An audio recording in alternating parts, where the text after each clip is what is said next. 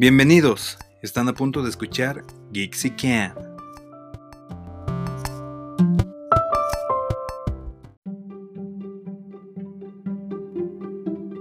Hola, hola a todos de nuevo, bienvenidos a un nuevo episodio de Geeksy Can en esta placentera noche de viernesito. Espero que hayan tenido una excelente semana y pues bueno, yo como siempre vengo hoy con una recomendación y esta vez les quiero hablar de una serie documental que acaba de salir en en Netflix la semana pasada que se llama This is a Robbery. This is a Robbery. Así la pueden buscar o con su título en español que es Esto es un atraco, tío. No, no es cierto, no es el tío, pero sí le pusieron Esto es un atraco que la verdad, aunque está bien está bien la traducción, a mí como que pues no me gustó mucho el nombre porque a mí me parece como de chiste o como que suena muy muy formal, no sé, no me gustó, pero ¿qué le vamos a hacer? Pero bueno, yo llegué a esta serie documental porque, como algunos de los que me conocen sabrán, tengo otro proyecto llamado Souvenir en donde escribo sobre cosas relacionadas al arte y los viajes. Entonces, una de mis investigaciones más recientes fue sobre una gran viajera y coleccionista que se llama Isabella Stuart Gardner. Esta mujer pasó gran parte de su vida recorriendo varias partes del mundo junto con su esposo, y como también era una gran amante del arte, pues durante sus viajes recolectó una gran cantidad de objetos valiosos como pinturas, tapices, joyas, utensilios, jarrones, manuscritos, manuscritos ilustrados, vitrales, muebles, etcétera, etcétera, etcétera. Y entre las cosas más interesantes que coleccionó podemos encontrar la pintura de El concierto de Vermeer, que en su momento le costó 31.715 francos en aquella época. La neta no sé cuánto sea ahorita, pero suena que sería un montón. Y también la pintura de El rapto de Europa, pintada por Tiziano, que en su momento tuvo el récord de la pieza de arte más cara que se hubiera vendido, bueno, hasta ese momento, ahorita no sé la verdad si haya más caros, pero en ese entonces esa pintura de El rapto de Europa le costó a Isabella Stuart Gardner unas 20 mil libras. O sea, sí tenía, sí tenía dinero la señorina. Tiene una colección tan grande de objetos que decidió compartirla con el mundo y por eso creó el Museo Isabella Stuart Gardner, un museo muy hermoso con arquitectura inspirada en un palacio veneciano que se encuentra en la ciudad de Boston, Massachusetts, allá en Estados Unidos. Y pues la verdad es que fue una mujer muy fascinante y su museo se ve fenomenal. Yo no he tenido la oportunidad de ir, pero espero poder visitarlo por lo menos alguna vez en la vida. Y bueno, curiosamente después de que hice mi investigación me enteré de que iba a salir esta serie documental en Netflix y pues inmediatamente dije, no, pues, pues tengo que verla, ¿no? Y a lo mejor se están preguntando cuál es la relación de la serie con todo lo que les acabo de platicar. Y pues la respuesta es que This is a Robbery habla precisamente sobre el Museo Isabella Stuart Gardner y el robo que sufrió, el cual es considerado como el más grande robo de arte de la historia. Ahí les va un poquito, bueno, un poco a grandes rasgos cómo estuvo la cosa. Resulta que en la noche del 18 de marzo de 1990, un par de hombres vestidos de policías de la ciudad de Boston entraron al museo Isabel Stuart Gardner con el pretexto de que según estaban investigando unos disturbios que habían, que habían informado que estaban pasando ahí. Y pues bueno, una vez que entraron, amarraron a los guardias y durante una hora con 20 minutos aproximadamente se dedicaron a desarmar y robar 13 obras de arte entre las que estaban las pinturas La tormenta en el mar de Galilea de Rembrandt, Che Tortoni de Manet, Manet o Manet, como le quieran decir. Y la pintura que ya les había dicho antes de El concierto de Vermeer. Como ya se imaginarán, son obras muy importantes y se estima que todo lo que se llevaron los ladrones tiene un valor total aproximado de 500 millones de dólares. 500 millones de dólares. O sea, sí que se llevaron una lanita, ¿no? Entonces, esta serie documental, que está dividida en cuatro episodios de una hora cada uno, nos habla con detalle sobre lo que pasó esa noche y todas las cosas que han pasado desde aquella noche de marzo de hace 31 años. Es un tema de verdad muy interesante. Yo ya sabía del robo por lo que les había dicho de mi investigación, pero solo sabía sobre algunas de las cosas que se robaron y el valor estimado. No sabía mucha de la información que nos presentan ni cómo había pasado todo con exactitud. Y eso creo que es uno de los mejores aciertos de This is a Robbery. Te mantiene bastante enganchado y siento que no necesariamente debes ser un amante del arte o saber sobre este museo para poder disfrutar de esta serie.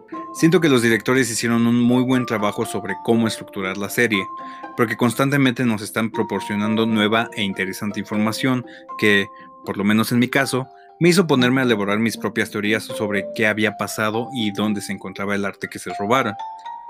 Además, esta información y la manera en la que la presentan siento como que siempre te agarra de sorpresa y tiene el potencial de cambiar lo que creías hasta ese momento. Puede que ya estuvieras pensando, no, pues sí, obviamente fue ese vato y lo ayudó este otro vato y este otro vato se llevó la pintura y así, ¿no? Pero de repente, ¡boom!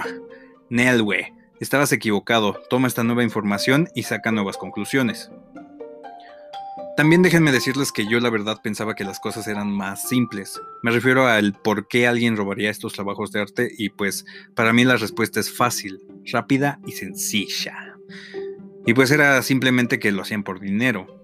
Pero esta serie me abrió los ojos porque el caso del robo y dónde se encuentran las pinturas se vuelve mucho más complicado que simplemente ganar millones de dólares en una sola noche. Además, se me hace un caso muy raro, con muchas coincidencias, muchas situaciones que yo creo que pasaron por casualidad, muchas cosas que sigo preguntándome y que siguen dando vueltas en mi cabeza. Como ya les había dicho, va más allá de ser un simple robo. Y no solo cambió mi perspectiva sobre el robo de arte, sino que me hizo interesarme en otros temas más diversos, que la verdad yo ni pensé que estarían relacionados. Y la verdad es que me gustan bastante este tipo de documentales porque aunque sí te dan la información suficiente para que no te pierdas al llegar al final, a veces hay cosas que solo mencionan así como de paso, pero que te dejan intrigado y te invitan a querer conocer más.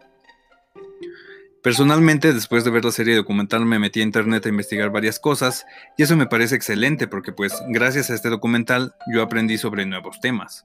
Porque, por ejemplo, ahorita yo ya les platiqué de la historia del museo, pero estoy seguro de que si vieran la serie se pondrían a investigar más sobre él y su fundadora, porque la verdad solo hablan del arte robado, pero no mucho sobre su origen ni sobre el museo.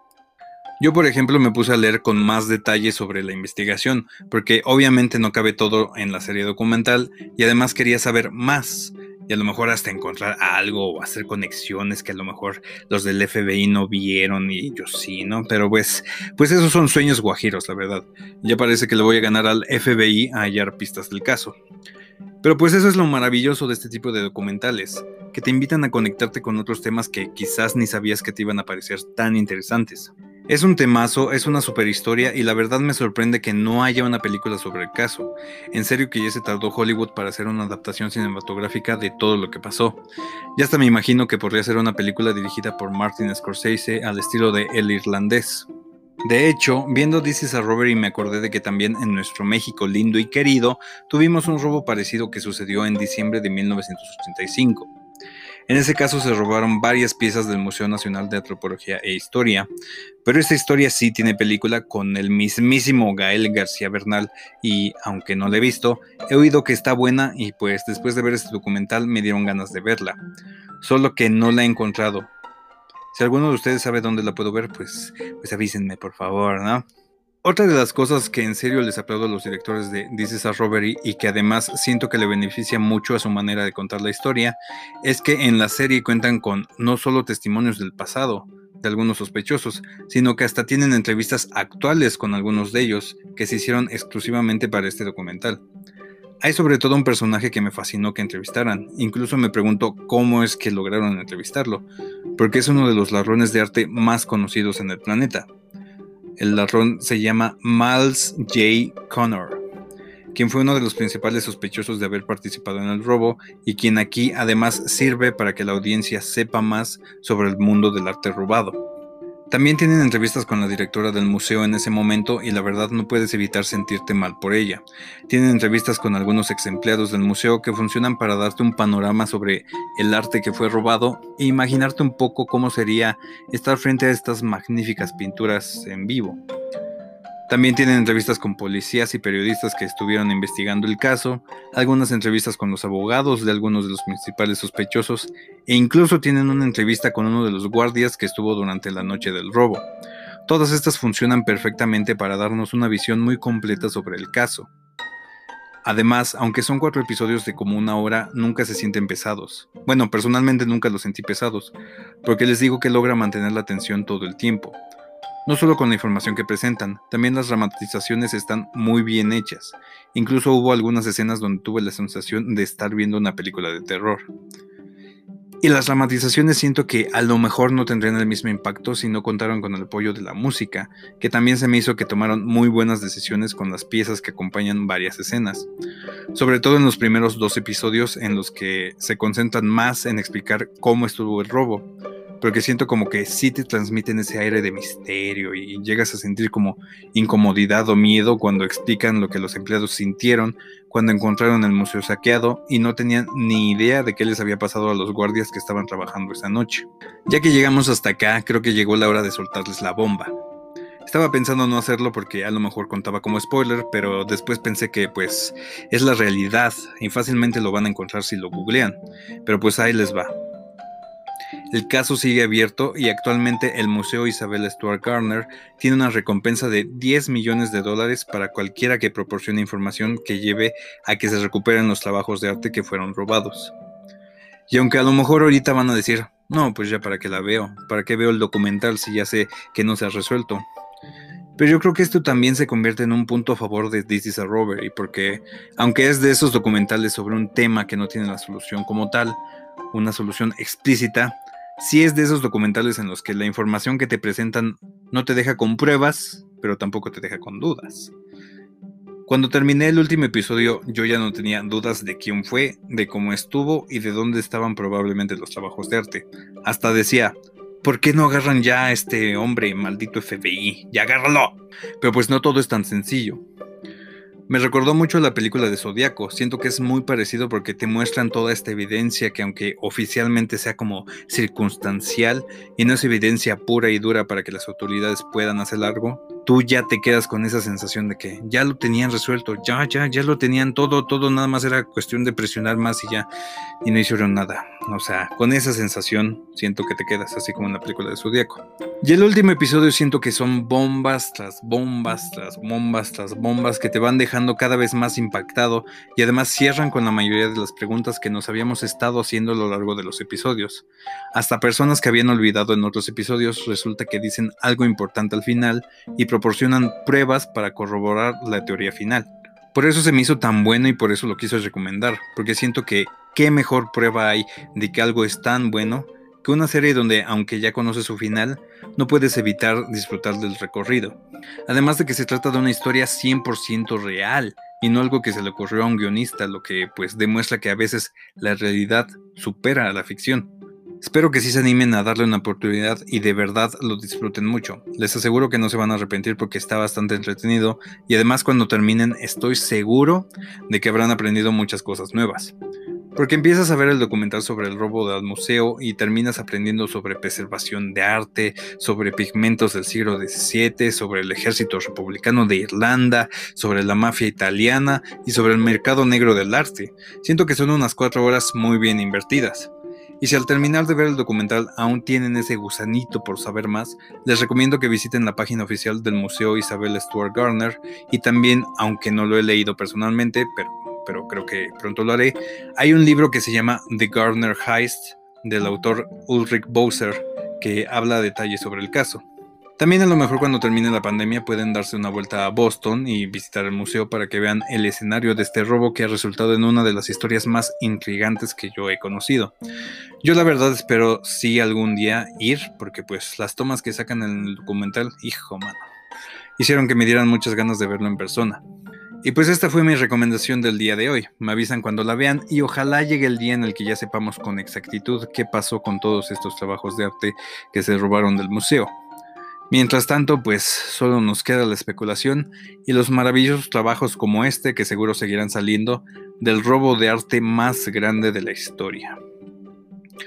Espero que les haya gustado el episodio y pronto nos estaremos oyendo con más recomendaciones. Yo fui Alan Rosas y esto fue Geeksican. Cuídense y nos escuchamos pronto.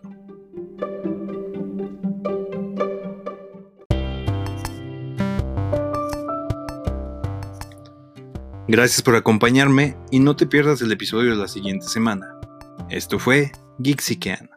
Nos escuchamos pronto.